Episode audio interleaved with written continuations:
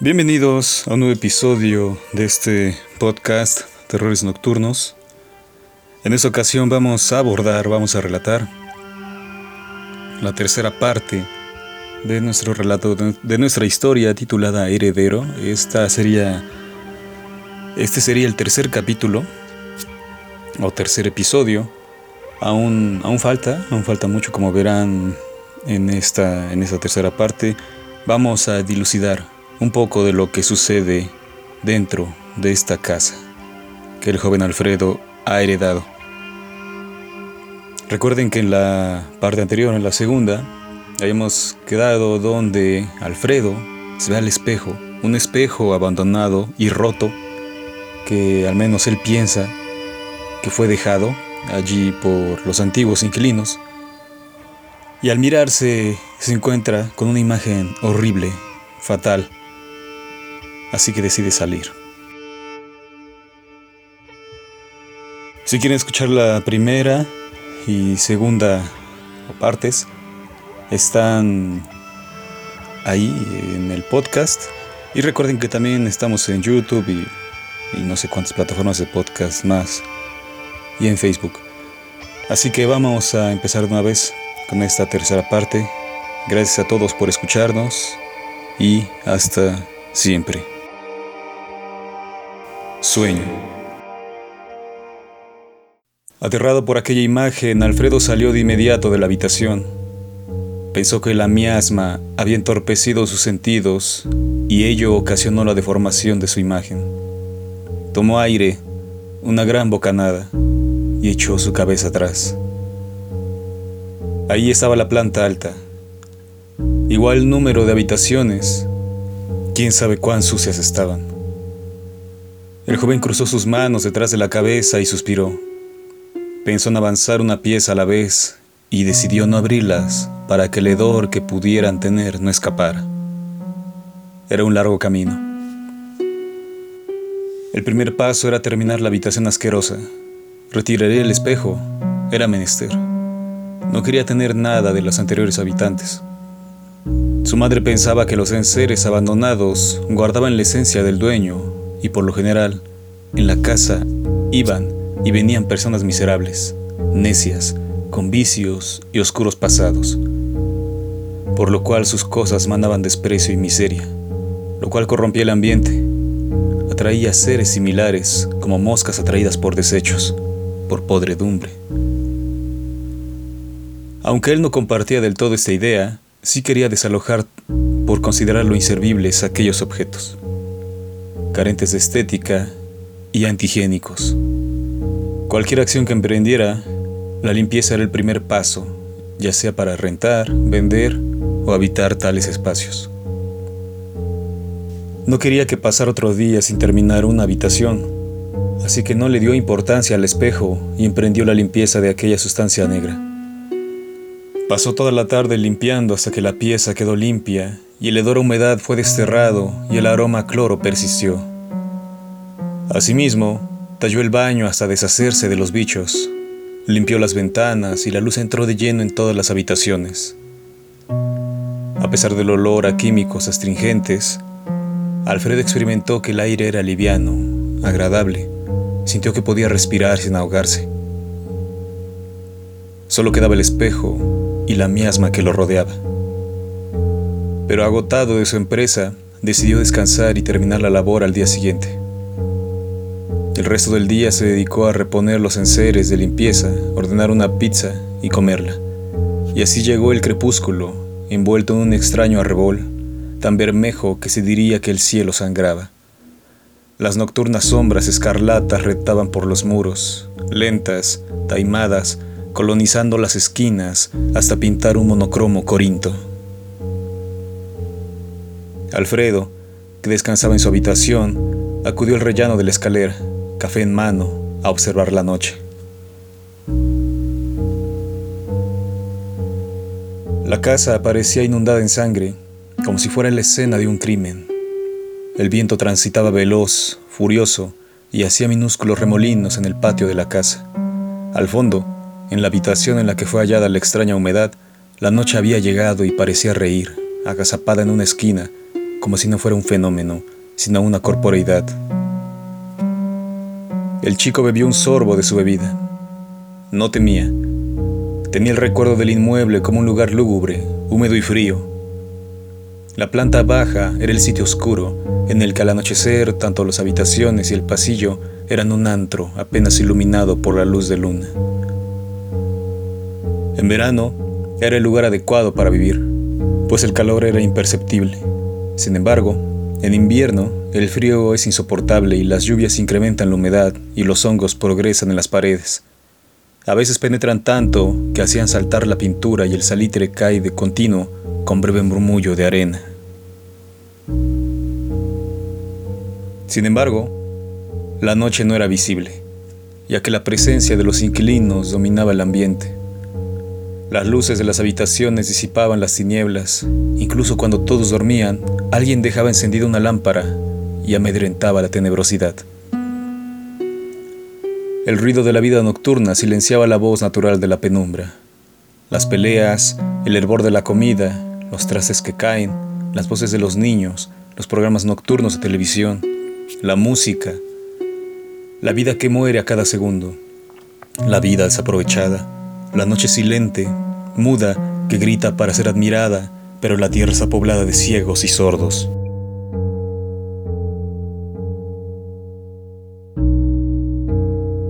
Por ello, ahora que la soledad se posaba en la casa y la tenebrosidad la recorrían, Alfredo admiraba la estampa, cual ermitaño asomado a la cúspide de una montaña, desde donde contempla el mundo y su devenir. Allí permaneció Alfredo, bebiendo café de cara a la noche, sin temer, sino admirado por la paz y el silencio nocturnos que gobernaba aquel espacio. Allí permaneció Alfredo, bebiendo café de cara a la noche, sin temer, siendo admirado por la paz y el silencio nocturnos que gobernaban aquel espacio.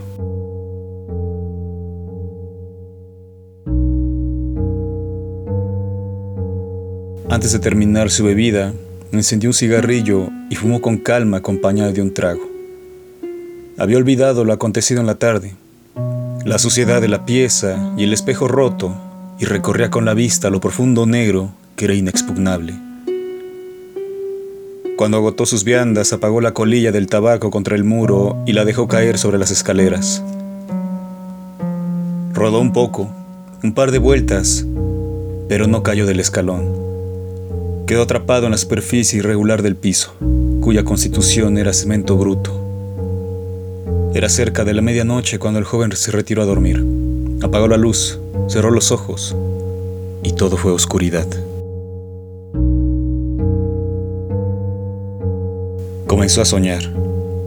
Se vio caminar por el pasillo de la casa, habitada por una bruma gris, como velo de novia que flota agitado por el viento y se niega a caer. Un murmullo ininteligible provenía de los muros. Vibraban como breves olas de mar impactadas en la playa. Hipnotizado por este fenómeno, Alfredo palpó dichas estructuras y al contacto la mano se hundió sin alcanzar la superficie. Experimentó una minúscula fuerza como dos imanes que se repelen y oprimen. Entonces hundió el rostro en aquella sustancia y pudo decodificar su nombre pronunciado por extrañas voces asexuales, es decir, era imposible afirmar si se trataban de hombres o mujeres. La visión parecía pronunciarse en un abismo infinito, inalcanzable, imposible tocar la superficie. En verdad era sumergirse en aguas abisales, sin embargo, no se movía ni un milímetro. ¿Quiénes eran aquellos que pronunciaban su nombre? ¿Para qué lo llamaban? Aquí estoy, ¿Qué quieren de mí? clamó con fuerza, pero a falta de respuesta, se retiró de aquel espacio asfixiado de las andróginas voces y respiró como quien emerge del mar luego de pasar largo tiempo. Se apartó del punto y se sintió diferente, como si levitara, como caminar sobre aguas. Pero he aquí que la superficie aún lo sostenía. No obstante, los pasos eran pesados. Imposible correr.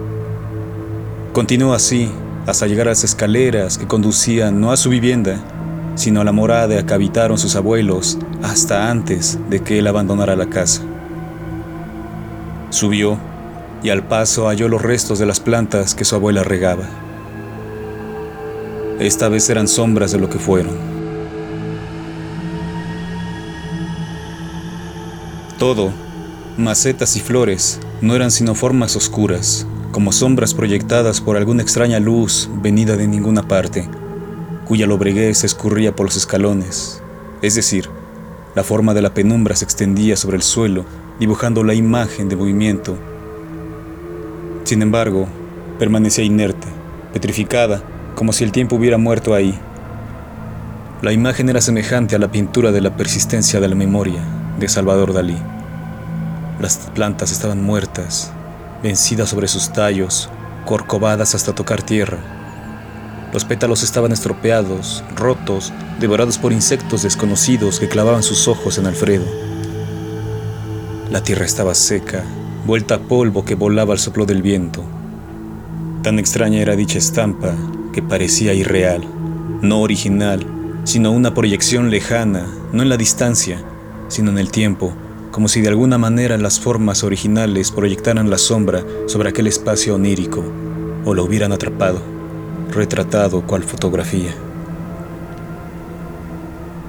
Alfredo continuó su marcha, observado por cientos de ojos de insectos que parecían suspendidos, fuera de todo espacio, pero operatorios sobre las sombras que devoraban. Ganó el rellano, principio del breve pasillo que conducía a la puerta de las habitaciones de sus abuelos, y oyó el camino hasta la puerta que, como recordaba, estaba siempre abierta, dando la bienvenida a todo quien llegara.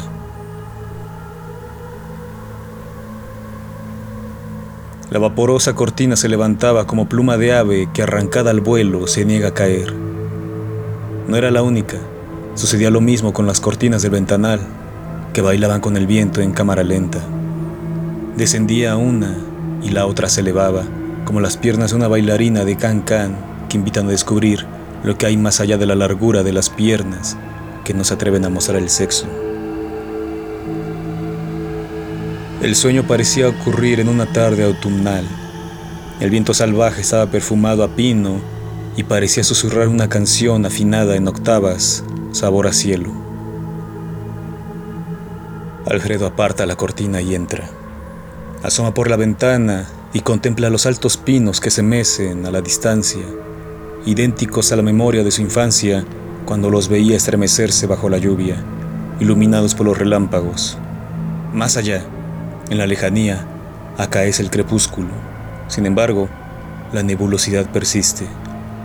El gris melancólico de las sombras habita aquella casa que se aprecia vetusta, abandonada, se diría una fotografía en blanco y negro tomada desde un punto inexistente, una estampa onírica de la infancia retrotraída al presente. Todo permanece igual desde que dejó la casa. La estufa limpia en una esquina, al lado la mesa de madera en la que comían los viejos, delante dos sillas y en medio de estas el bote de basura. Debajo de este mueble descansan los enseres que ocupan a diario, como cazuelas, jarros, ollas de barro, así como los granos que guardaban. Maíz, frijol, lenteja, piloncillo. También a un lado de la mesa permanecen dos garrafones de cristal, uno abierto en su columpio y el otro en el suelo, cerrado, para cuando se termine el primero. Del otro lado de la habitación se halla otra mesa. Allí descansa el directorio telefónico, un mamotreto de publicidad y números particulares en orden alfabético. En el centro está la fruta, plátanos, papaya, naranjas, mameyes, y recargado en la pared yace un mueble que guarda trastos antiguos, juegos de té de porcelana, ensaladeras, salseros y cigarros tigres y delicados, ambos sin filtros, con ese dulzón papel arroz que chisporroteaba al arder. Avanzó hacia la recámara, separada por una cortina café inmóvil. El baúl gigante estaba ahí, vetusto, cuyo contenido Alfredo jamás conoció. Al lado se encontraba la máquina de coser con ropa atascada en la aguja. Eran remiendos, trozos de tela para formar una prenda. Frente al artefacto se hallaba la cama, tendida con coloridos harapes regionales. La cabecera de latón coronaba el mueble. El ingente ropero se alza en una esquina. Al centro de este, el espejo en el que gustaba verse el rostro. Debajo, los tres cajones que guardaban enseres como pañuelos nunca usados, pegamento dental, agujas y broches. En las puertas laterales, los espejos de cuerpo completo que alojaban camisas y pantalones. Y al lado, el altar. Una mesa gigante en la que reposaban y ardían varias velas y un cirio. Arriba, en el muro, diversas imágenes de santos, la Trinidad, un Cristo crucificado y la Virgen de Guadalupe se beneficiaban del fuego de la ofrenda. Pero había algo que Alfredo no recordaba. Sobre la mesa se hallaba un nicho de cristal con una figura del niño Dios dentro. Pasó la vista sin darle importancia y observó el ventanal, cubierto por negras cortinas que a la luz de las candelas parecían ser de metal.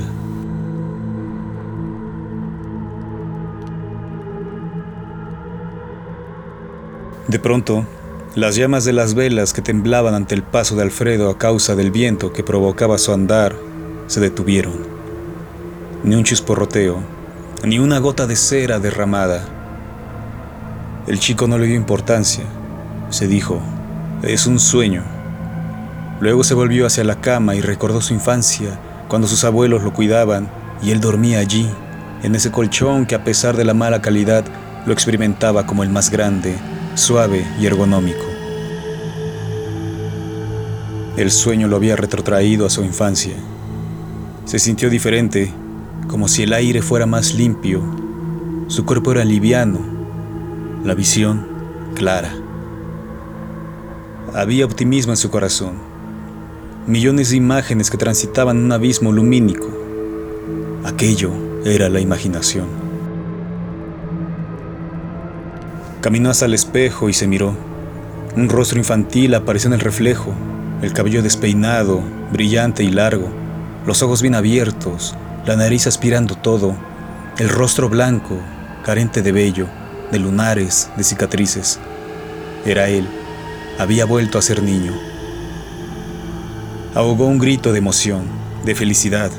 Se apartó del ropero y se arrojó a la cama. Cayó Rebotó abriendo los brazos y piernas y volvió a caer. Sintió hundirse. Abrió los ojos y descubrió que no había techo, sino la cúpula celeste y las estrellas circulaban delante de sus ojos y la noche permanecía. No asomaba el sol por más que lo esperara.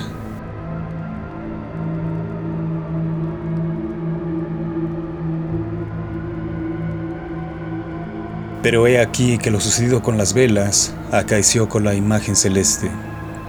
Las órbitas se detuvieron y la luz quedó suspendida, arrastrada como el incendio de miles de cometas que caen a tierra. Era una estampa, una pintura, se diría la noche estrellada de Van Gogh, el fenómeno inspirador de tal obra. Alfredo quedó admirado ante aquel cielo y cruzó sus brazos detrás de su cabeza. La permanencia de inmovilidad generó sopor en el soñador y cerró los ojos. a saber cuánto tiempo transcurrió cuando un sonido delicado provino del muro detrás de la cama. Conocí el ruido.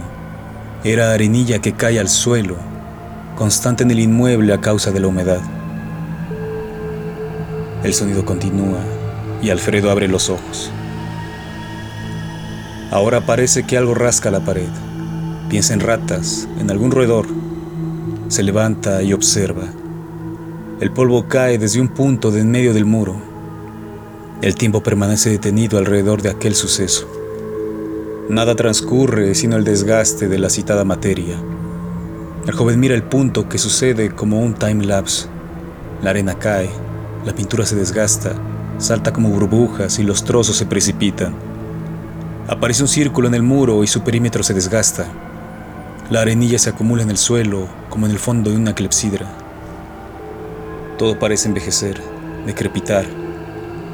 Se corrompe el color, aparecen líneas de humedad, hongos y aquel círculo se hunde. Se hace una cavidad que progresa en la breguez y profundidad. Todo se oscurece, enmohece, se hace fría la habitación. Los muebles desaparecen, la cama, sus colchas y almohadas se tornan en polvo como fantasmas que se desvanecen. Los espejos se desgastan hasta ser simples cristales y fracturarse como una red de araña hasta esfumarse. El fenómeno termina. Queda una cavidad circular de no más de medio metro de diámetro y en el fondo una profunda oscuridad. De pronto, un ruido algo se arrastra desde el fondo de la oquedad. Alfredo permanece en suspenso, inerte. Un escalofrío hace temblar su cuerpo. Se irgue el vello y el cabello y una descarga eléctrica estremece al joven cuando dos manos asoman en la cavidad. Los dedos se arrastran por la tierra cual sierpes taimadas. La tierra ensucia las uñas. Las manos están surcadas por arrugas y las verdes venas saltan de la delgada piel marrón. Aparecen los antebrazos, delgados, a punto de los huesos. Luego los brazos, hombros y cabeza. Una luenga, cabellera negra, ondulada, que cae sobre el rostro, ocultándolo.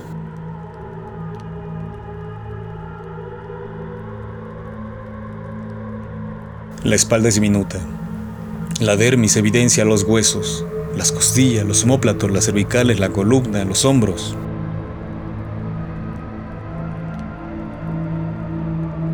Se irgue y muestra sus pechos desnudos y caídos. Es su abuela. El semblante agotado, los labios delgados, el rostro cadavérico. Abuela, dice Alfredo. La anciana abre los ojos tanto como puede su mirada es desesperada. Frunce los labios, intenta abrirlos, pronunciar algo. Imposible. Alfredo se conduele de la imagen fatal de su abuela, estampa trágica, prolegómeno de su muerte. Así yació en su lecho antes de dar su último respiro, muda, débil, famélica. Pero en este sueño, al no poder pronunciar, estira su mano y señala con el dedo índice hacia la mesa, en dirección del nicho que aloja la figura del niño Dios. Alfredo se vuelve hacia la efigie. La observa, inerte, encerrada en el claustro de cristal. Luego se vuelve hacia su abuela, quien insiste en su ademán. El nieto mira la imagen una vez más. Ahí está, anodina, casi imperceptible entre los demás objetos religiosos. A punto del llanto avanza hacia la anciana decrépita y ella le muestra las palmas de sus manos en señal de que se detenga y vuelve a señalar la figura. Esta vez los rasgos de la mujer son terribles, acentuados por el miedo. Alfredo se gira una vez más y descubre que el anaquel está vacío. Mira a su abuela, pero descubre que se arrastra de vuelta al abismo de donde salió, como si algo tirara de ella, de sus pies, desde dentro, y la arrastrara. Su faz es indiferente, adusta, carente de sensaciones. Alguien sube por las escaleras, sus pasos son fuertes, como si un pie gigante hollara el camino. Acaece un leve temblor en cada paso. Alfredo corre la cortina y ve a través del dosel que una sombra informe e ingente rodeada de nebulosidad, de una niebla, se acerca, amenazante. Un fuerte viento ingresa en la habitación, arranca las cortinas y todas las velas se apagan. Alfredo despierta sobresaltado y descubre que la noche es total. No hay sino oscuridad y un olor a podredumbre que de inmediato vincula con una fuga de gas. Salta de la cama y corres a la cocina, celular en mano, e ilumina dicha estancia. Examina que las hornillas estén cerradas, que la llave de paso ocluya el tránsito del combustible. Todo está en orden. De pronto escucha pasos que descienden la escalera. Se dirige a la puerta principal, apaga la cortina y observa. Imposible ver. Todo es oscuro. Prende la luz del pasillo y se asoma. No hay nada, ni nadie. La luz tintinea, como a punto de colapsar, de apagarse, y su energía apenas ilumina media escala. Un extraño murmullo emana del fondo de la casa, como el sonido agudo antes de un temblor. Alfredo teme y vuelve dentro. Cierra con seguro la puerta, apaga la luz y se tumba sobre el muro al lado de la entrada. Espera, espera, espera. Los pasos vuelven desde el fondo del inmueble. pero se detienen al principio de la escalera. Aguarda que suba. Sin embargo, aquello torna al fondo, lento, como si la casa estuviera desocupada. El chico piensa encender la luz y sorprender al invasor, un ladrón o un espía de su tío que intenta expulsarlo del domicilio. No obstante, desiste. La luz no es capaz de iluminar a gran distancia. Observa su celular. Son las 3.30 horas. El extraño murmullo de la noche lo afecta, lo embrutece. El olor a podredumbre ha desaparecido. Medroso vuelve a su cama y piensa que aquellos pasos no eran sino el andar de un gato que busca comida y al escuchar ruido al interior de la habitación se ocultó en la oscuridad. Al apagar la luz y tornar el silencio, el felino volvió, aunque no se atrevió a subir de nuevo porque sabía que se trataba de una trampa para descubrirlo. Pensó en esta idea y el miedo desapareció. Le repitió tanto que no supo cuándo quedó dormido. Despertó al mediodía con el cuerpo dolorido los párpados pesados y una ingente fatiga, como si no hubiera dormido.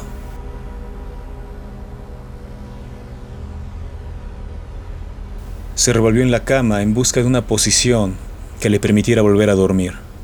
Imposible. Todo le lastimaba. Parpadeó varias veces hasta que el ardor en los ojos cesó. Bostezó y por fin se incorporó. Frotó sus ojos y abandonó la cama, a paso lento, hacia el baño. Avanzó hasta la sala y halló la silla bloqueando la puerta. Entonces recordó lo sucedido durante la madrugada y se estremeció. En realidad sucedió y lo había olvidado. Retomó su conclusión.